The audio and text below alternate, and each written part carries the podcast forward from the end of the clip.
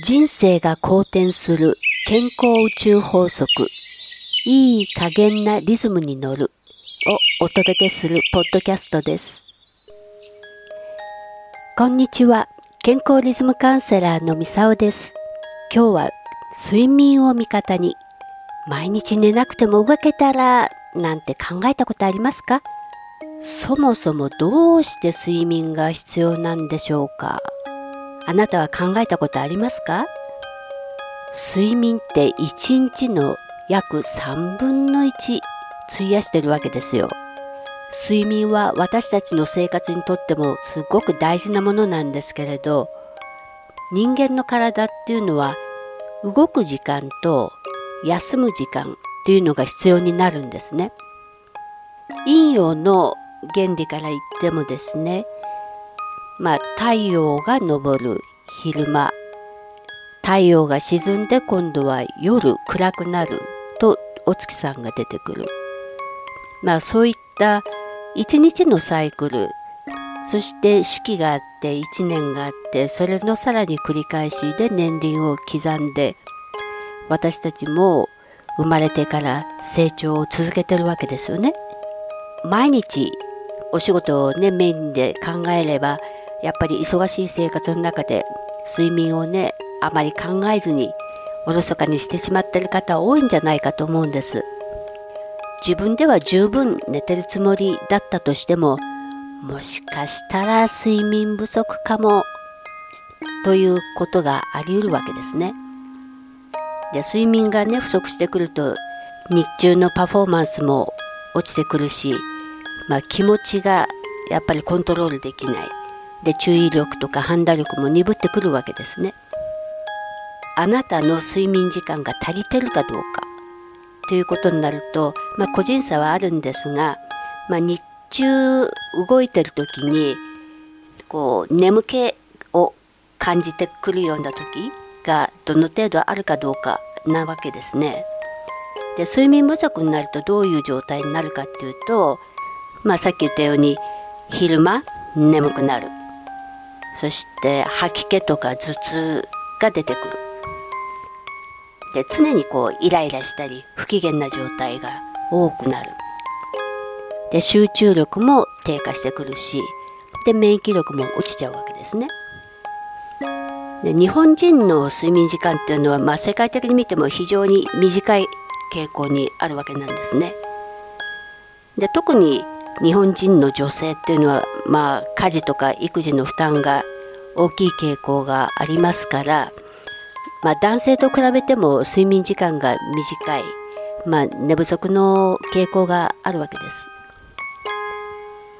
まあ、成人であれば基本的には、まあ、7時間くらいはね本当は睡眠時間確保したいところなんですね。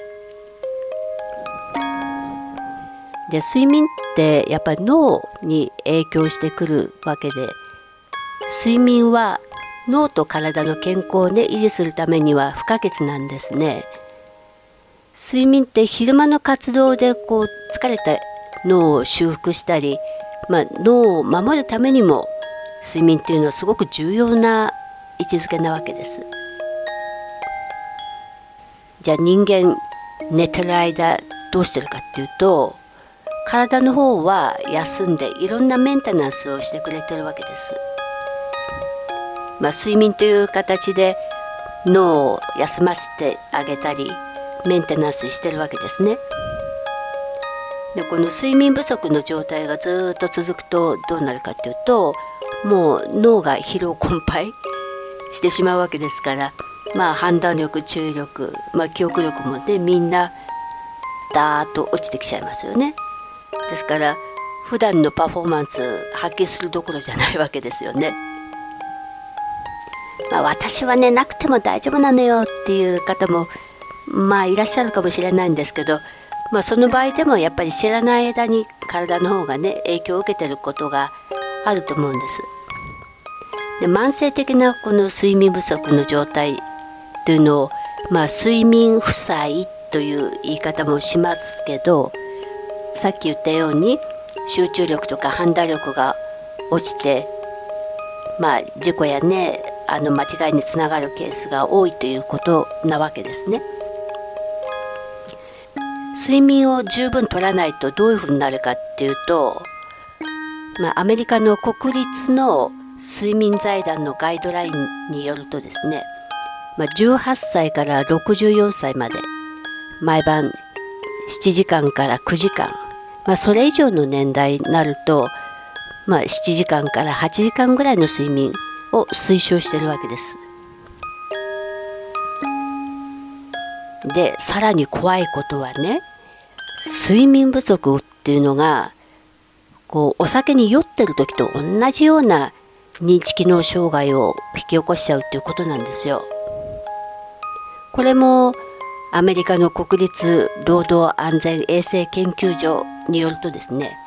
成人の場合17時間起きてる場合、まあ、例えば朝6時に起きる人だったらば夜11時に寝るくらいの感じですね。この状態で運転した時どうなるかっていうともう酒気帯び状態と同じになっちゃうわけです。でこれもアメリカのある研究によるとですね、まあ、6800件以上の交通事故を調べた結果なんですけど事故の前の夜4時間未満の睡眠だったドライバーこれが7時間以上寝たドライバーよりもどんだけ事故の原因となる確率があったかっていうとなんとですね15倍ですよ。15倍も高くなっちゃうわけですよ。ですから睡眠不足っていうのは本当に命取りにもなりかねないわけですでさらに睡眠不足のデメリットにはですね経済的な意味での損失っていうのがあるんです。まあ、個人でも当然仕事のね生産性とか集中力が落ちますから、まあ、売上とかにもね影響してくると思うんですけど、まあ、会社勤めしてる人でも睡眠不足の状態のまま出勤した場合やっぱり仕事の効率が上がらないですから生産性悪いですよね。それと社会的な影響としてはですねこの医療費の問題が絡んでくるわけですね。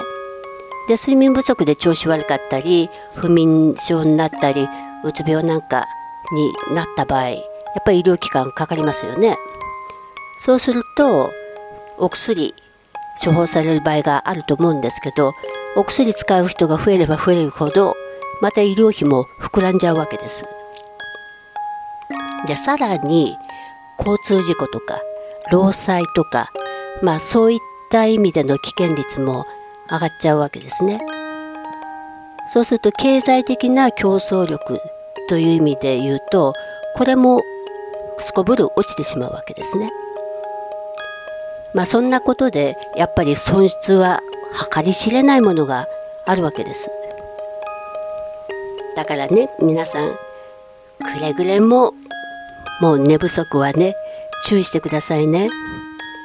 自分ももちろん不利益被りますけども社会的な損失も大きいということをちょっと念頭に置いていただけたらと思います次回からは良質な睡眠についてもうちょっと考えていきましょうね今日のお話は健康リズムカウンセラーの三沢でした今日も一日すっきりした一日をお過ごしくださいね。